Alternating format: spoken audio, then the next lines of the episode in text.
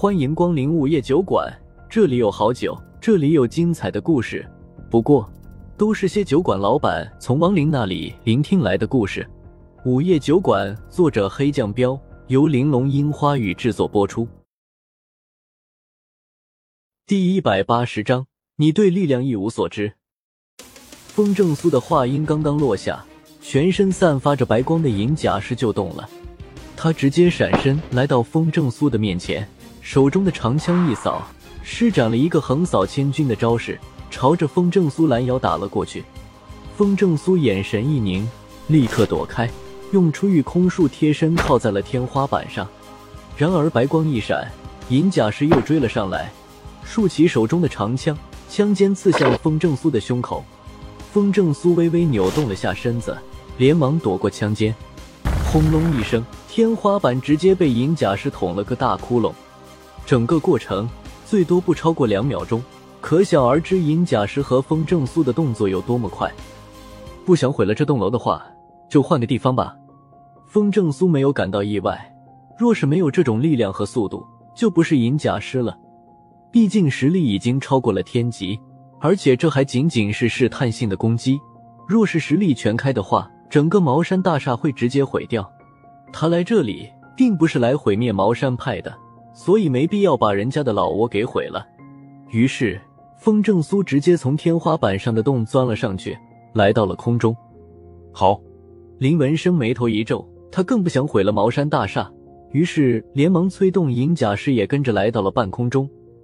看到银甲师来到自己面前，风正苏开口道：“看来五十年前所有被封印在暗处的天级以上的存在都没有受到大灾变的影响。”不错，银甲师一直被封印在特殊的空间里，当然不会受到大灾变的影响。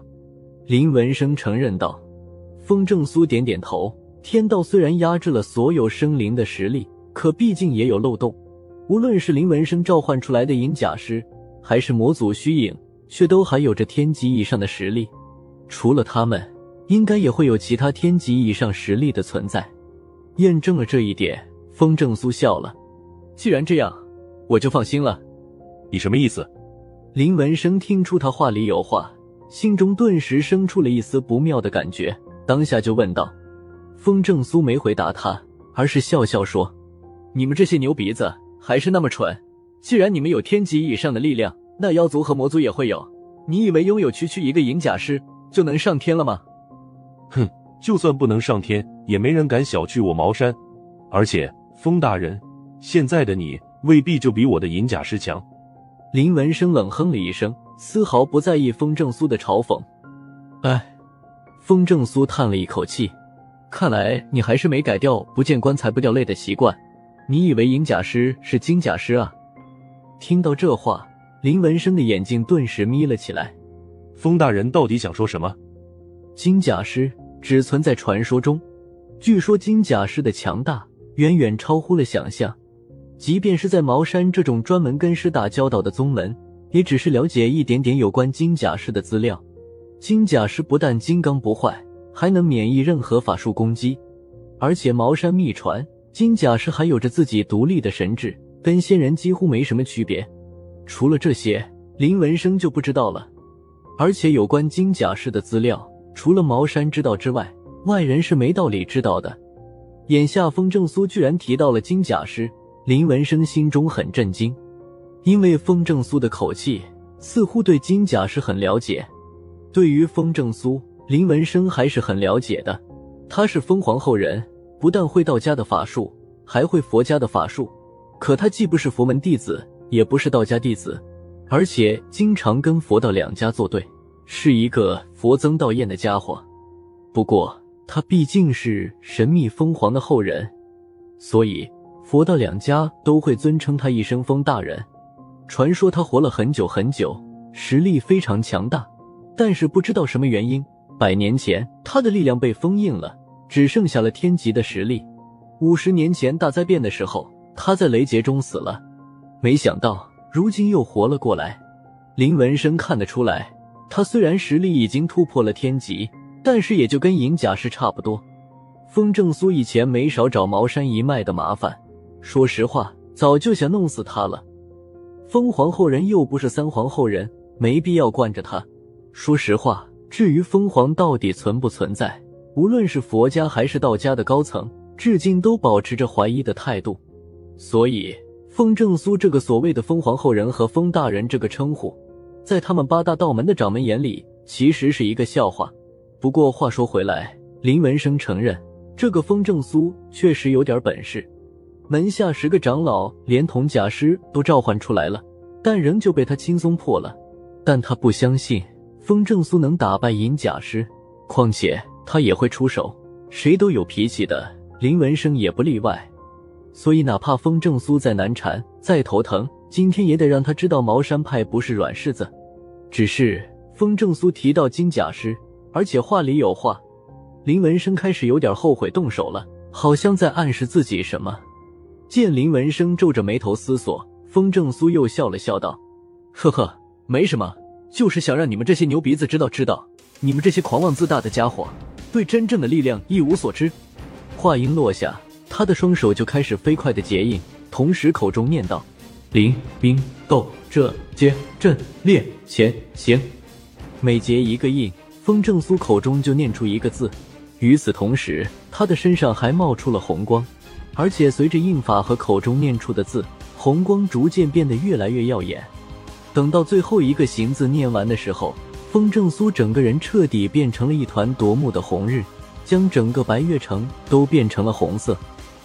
让你们看看你们的九字真言真正的力量吧！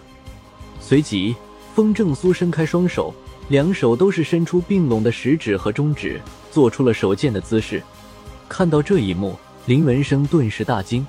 他在风正苏的身上感觉到了一股足以毁灭一切的力量。要知道，九字真言的术法是茅山独有的茅山术，可是林文生从来没见过这么强大气息的九字真言术，更没见过红色的能量。不好，接下来的攻击必须全力抵挡。来不及多想，林文生赶紧催动银甲师挡在了自己的身前，同时他也第一时间拿出了一件道器——天罡地煞镜。结，下一刻，风正苏的手剑一指，两道红色的光线瞬间射出，一道射向银甲师，一道射向林文生。红色光线的速度极快，根本没法躲开。紧接着，一道光线就命中了银甲师，只见银甲师瞬间被红色光线一穿而过，银甲师身上的白光迅速变成了红光。银甲师手中的长枪掉落，然后痛苦的发出了嘶吼声，疯狂的在原地挣扎了一下就不动了。随即，他就从半空中掉落了下去。同时，另一道红色光线也打在了林文生手里的天罡地煞镜上。天罡地煞镜这种能够反弹所有法术的道器，瞬间碎裂了。然而，红色光线并没有减弱，反而直接打在了林文生的身上。啊！林文生更加痛苦的惨叫了起来，同时他身上的尸煞气也以肉眼可见的速度飞速消失着。两秒钟后，他也从半空中坠落了下去。掌门，掌门看到这一幕，底下观战的十个长老，还有一些茅山弟子，顿时惊恐的喊出了声。先坠落的银甲石砸塌了楼顶，掉在了地板上。紧接着，林文生也坠落了下来。黑色的尸煞气在掉落地板上的同时也消失干净了，一人一尸都躺在地上不动弹了，生死不知。掌门，茅山长老和茅山弟子立刻围拢了上去。又到了酒馆打烊时间，下期的故事更精彩，欢迎再次光临本酒馆听故事。